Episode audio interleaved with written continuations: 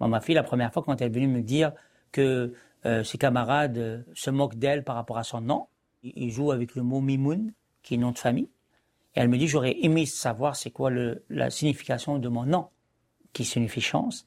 Mais moi, j'ai jamais trouvé utile de dire à ma fille, euh, tu sais, le, nom arabe, ils ont un, une signification et, et Mimoun, ça veut dire ça, et ton prénom, ça veut dire ça.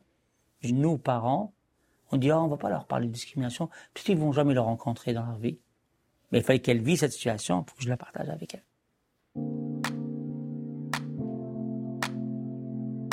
Bienvenue au Déclic. Je m'appelle Soraya. Moi, c'est Vanessa et on fait partie de Nour. Nour, c'est un collectif qui veut rendre visibles les femmes dites de la diversité. Le Déclic, c'est le récit d'un moment pivot pour une personne racisée ou autochtone.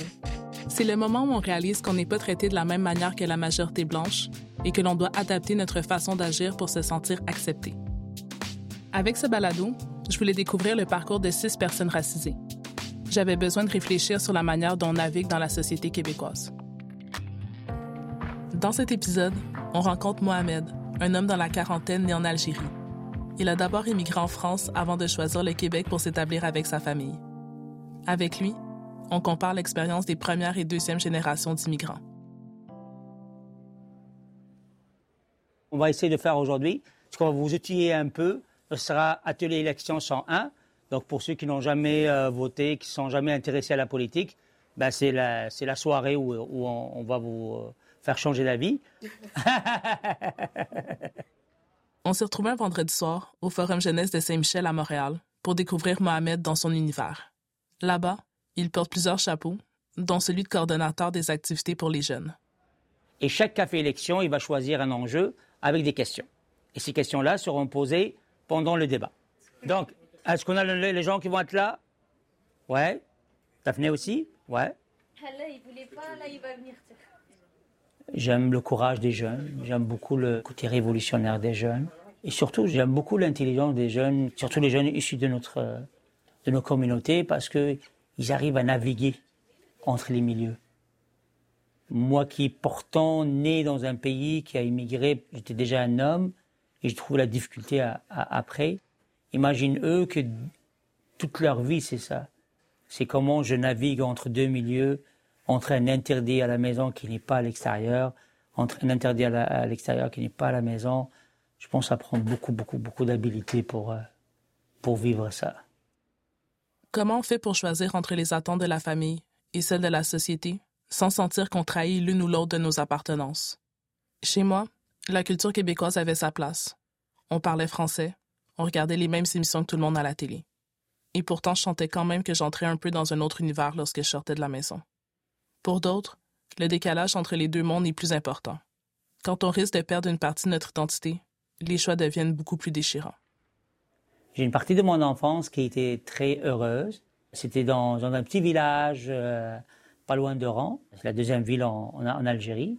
Mais euh, la deuxième partie de, de, ma vie, c'était un peu plus compliqué parce que mon père a décidé de changer de travail et euh, c'était pas un, bon choix. Et euh, donc j'ai vu que mon père a, a vécu certaines difficultés financières et, euh, et à un moment donné, j'étais obligé de, travailler un peu étant jeune et ça m'a laissé beaucoup, beaucoup, beaucoup de traces par rapport à ça, dans le sens où tu peux avoir un chamboulement dans la vie à n'importe quel moment et c'est resté tracé dans mon sur ma personnalité mon enfance, cette fragilité qu'on pourrait avoir.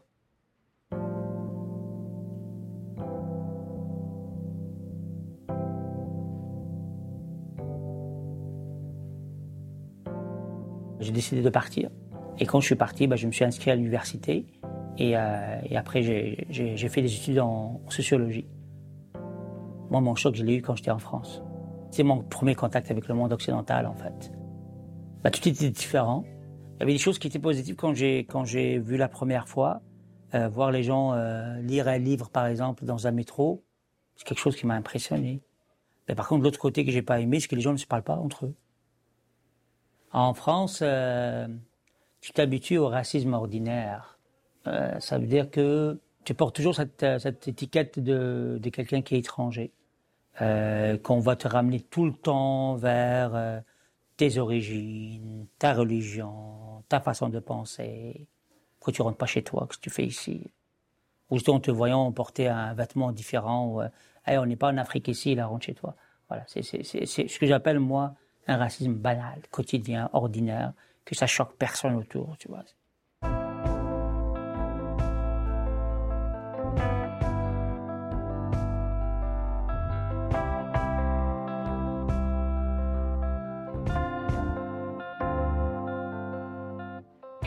Je pense qu'à un moment donné, tu acceptes cette réalité d'être traité différent, parce que tu te dis, après tout, je suis un Algérien qui est en France. D'ailleurs, c'est ça qui m'a poussé à, à quitter justement la France pour venir ici. C'est quand je pensais à avoir des enfants.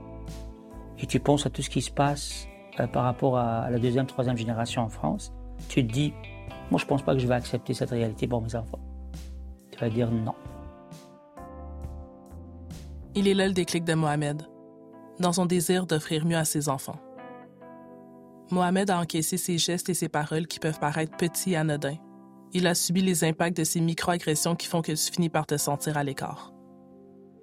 Moi, si mes enfants naissent dans un pays, il faut qu'ils soient dans la même, euh, qu'ils ont le même statut d'égalitaire avec les autres. J'avais des amis ici qui m'ont dit que euh, au Québec c'est différent. Euh, ils m'ont dit que eux aussi ils ont vécu en France et ils ont vu cet écart-là. Ils n'ont pas décrit le Québec comme un paradis. Ils ont relativisé les choses en fait. Je suis arrivé un jour de tempête, c'est vraiment le bienvenue au Québec. Pour moi, c'était mars, c'était à la fin de, fin de l'hiver, mais je me suis vraiment trompé. C'était moins 20, on est resté coincé avec la voiture, on ne pouvait pas accéder à notre maison, ma femme était enceinte. C'était une bonne histoire à raconter, à raconter à nos enfants. Et quand je suis arrivé ici, j'ai vécu des différences, mais beaucoup de ressemblances quand même avec, euh, avec le monde occidental par rapport à un oriental comme moi. Le statut aussi, ça a changé parce que quand je suis arrivé ici, je suis arrivé déjà comme résident, qui me donne beaucoup de droits. Le problème ici, c'est comment on nomme pas un chat un chat. La différence entre le racisme en France, peut-être le racisme ici, c'est qu'en France, il est direct. Ici, il est très, euh, très caché, très nuancé. Tant que tu ne déranges pas dans leur zone de confort, tu seras bienvenu. Mais si tu déranges un peu, tu vas avoir un comportement changeant. Quand Mohamed est arrivé au Québec, il a baissé ses gardes, mais il a vite réalisé qu'il devait faire face à des gestes tout aussi hostiles, simplement moins directs et plus difficiles à identifier. On n'aime pas les conflits ouverts au Québec. Faut donc ajuster sa manière de dénoncer les actions qui nous heurtent. Il faut vraiment ici tu te prépares à ne pas dire les choses, mais les dénoncer quand même. Comment tu fais ça? Euh, au lieu d'utiliser le mot racisme, tu vas utiliser le mot discrimination. Discrimination, ils vont, tu vas leur dire que j'ai pas été traité de la même façon que l'autre. Sans dire c'est parce que je suis arabe ou je suis Mohamed. Mais comme personne, j'étais pas traité de la même façon. Donc, tu ramènes vers quelque chose qu'ils peuvent comprendre et qui vont peut-être l'assimiler plus que les ramener vers le racisme où parfois tu dois avoir le, le fardeau de prouver que c'est du racisme. Combien de fois on me dit que j'exagérais une situation ou que j'ai du mal interpréter ce qui m'est arrivé? Des fois, j'ai l'impression que lorsque je partage mes expériences, c'est perçu comme une attaque contre l'ensemble de la société québécoise. Ça fait qu'on y pense deux fois avant de témoigner, parce qu'on sent qu'on doit monter un dossier digne de la Cour supérieure pour être entendu et cru. Je suis passé par l'expérience du commerce, moi, euh, par défaut. C'est un travail pour, euh, pour vivre. C'était la non-reconnaissance de mes diplômes au début. Il fallait dire à chaque fois, euh, vous savez, je fais ce travail parce que je n'ai pas trouvé un autre.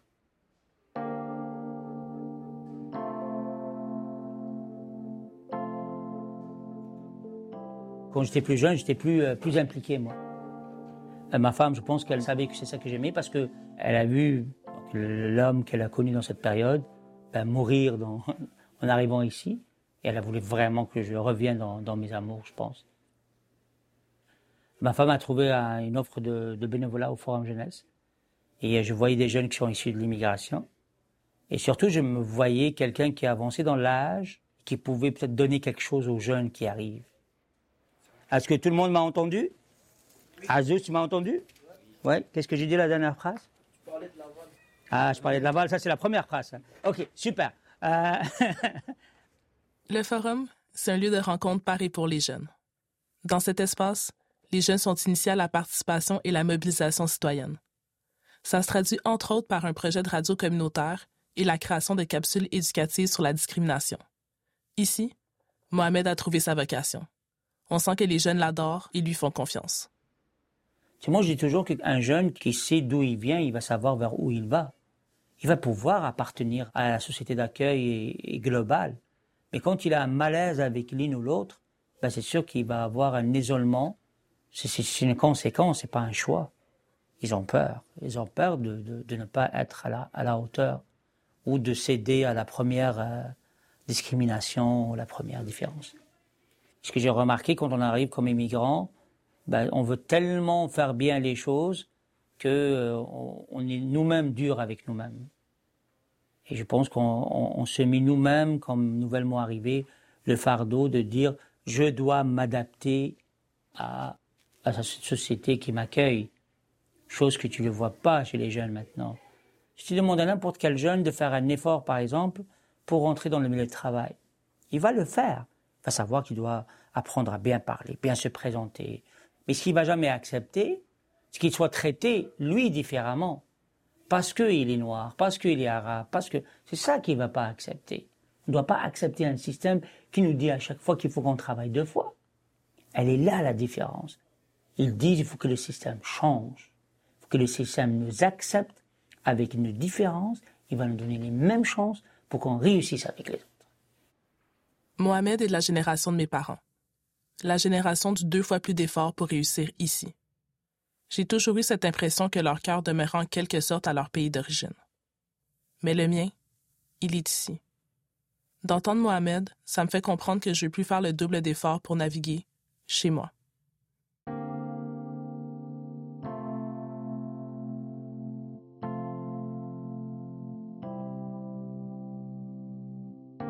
Je discute de l'histoire de Mohamed avec mon amie Soraya du collectif Nour. La génération des plus jeunes, dont on fait partie, on est beaucoup plus combatif, on est plus revendicateur, revendicatrice, on, on ose plus peut-être critiquer, dénoncer. Puis finalement, c'est un peu ça que nous, on a décidé de faire aussi euh, avec notre projet. On a décidé de, d'agir puis de confronter. En fait, de mettre en, en lumière comme nos parcours à, à nous qu'on qu'on voyait pas justement de, femmes racisées puis dans l'idée de comme ben, créer des modèles pour que nous on n'a pas eu mais aussi de faire comme tu sais hey on existe genre fait acceptez-nous on est là tu sais puis on, on s'en ira pas. Exactement. Puis que ce soit des jeunes racisés ou des jeunes aussi québécois québécois blanches là ça c'est important de changer les narratifs puis de diversifier les narratifs pour les, les, deux côtés, pour à la fois que les jeunes racisés puissent se projeter puis puissent être inspirés par des gens qui leur ressemblent, ça, ça change tout, mais aussi que les autres entendent d'autres histoires, puis qu'ils soient conscients aussi qu'il y a d'autres façons de vivre, qu'il y a d'autres façons de d'avoir une expérience de vie ici au Québec. Exact. Puis en fait aussi de pouvoir justement permettre de d'améliorer en quelque sorte les relations que nous on vit avec les personnes blanches. Mais tu sais, ça part par ce se découvrir mutuellement puis savoir que l'autre existe. Fait je pense que c'est vraiment comme ce qui me fascine dans, dans ce qu'on fait puis dans, dans les rencontres qu'on a pu vivre. J'ai demandé à Mohamed quelle est la différence entre son adaptation et celle des jeunes d'aujourd'hui. Moi, je me sens toujours, même si je suis ici depuis 11 ans, que c'est moi qui, qui s'est adapté à cette société-là. Mais j'ai l'impression que, que les jeunes, eux, parce qu'ils se sentent vraiment québécois et enfants de ce pays, ben, ils disent faut que la société d'accueil nous, nous, prenne comme, une partie de cette société.